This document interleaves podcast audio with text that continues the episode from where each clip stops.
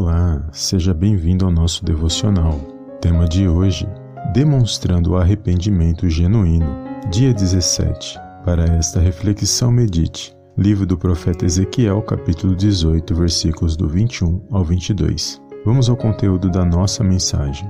O arrependimento genuíno está ligado a uma fé firme e verdadeira em Deus. O Evangelho é a única luz e salvação para o homem caído pelo pecado. Contudo, sem o verdadeiro arrependimento genuíno, não há salvação em Cristo, pois é necessário abrirmos mão de nossas práticas pecaminosas, bem como nos tornarmos uma nova criatura em Cristo Jesus. Este arrependimento, quando ocorre de maneira genuína, o homem ou a mulher de Deus passam a dar bons frutos através do seu testemunho de vida e ministério. Todavia, o mérito não é desses homens, mas de Deus, que nos deu o seu Filho amado Jesus Cristo para ser o nosso Salvador e a nossa única esperança de vida nesta terra. Por isso, busque sempre o arrependimento genuíno, pois só assim você poderá viver o melhor da palavra de Deus para a sua vida. Amém? Compartilhe esta mensagem e eu te vejo no próximo devocional em nome do Senhor Jesus. Amém e amém.